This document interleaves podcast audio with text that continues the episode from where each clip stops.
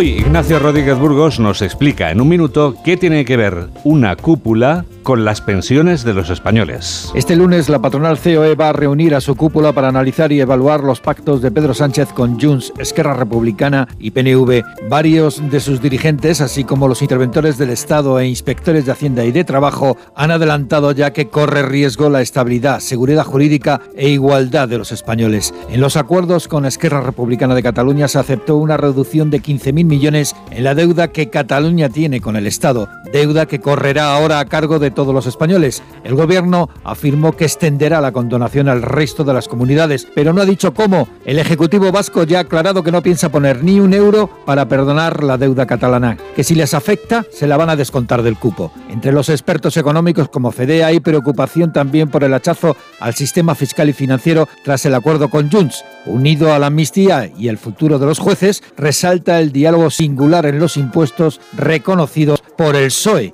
Junts reclama que Cataluña sea una excepción fiscal y la cesión del 100% de los tributos, lo que finalizaría en un cupo a la catalana. Una de las grandes reivindicaciones históricas de la socialdemocracia es la redistribución de la riqueza. Con nuevos cupos fiscales queda fatalmente herida. Por otro lado están las pensiones, la joya de la corona del sistema de protección social. El PSOE, con la firma de Pedro Sánchez, ha aceptado trasladar al gobierno de Vitoria el régimen económico de la seguridad social, lo que con el tiempo podría terminar en una seguridad social vasca. En el País Las pensiones son deficitarias en 4.300 millones. Moncloa dice que no se pone en peligro la caja única, pero Hacienda prestará este año casi 40.000 millones para tapar el agujero de la seguridad social. Habrá que ver cómo encaja todo esto, las pensiones de los españoles, con el cupo y la excepcionalidad foral. Y no es foral sino floral la pregunta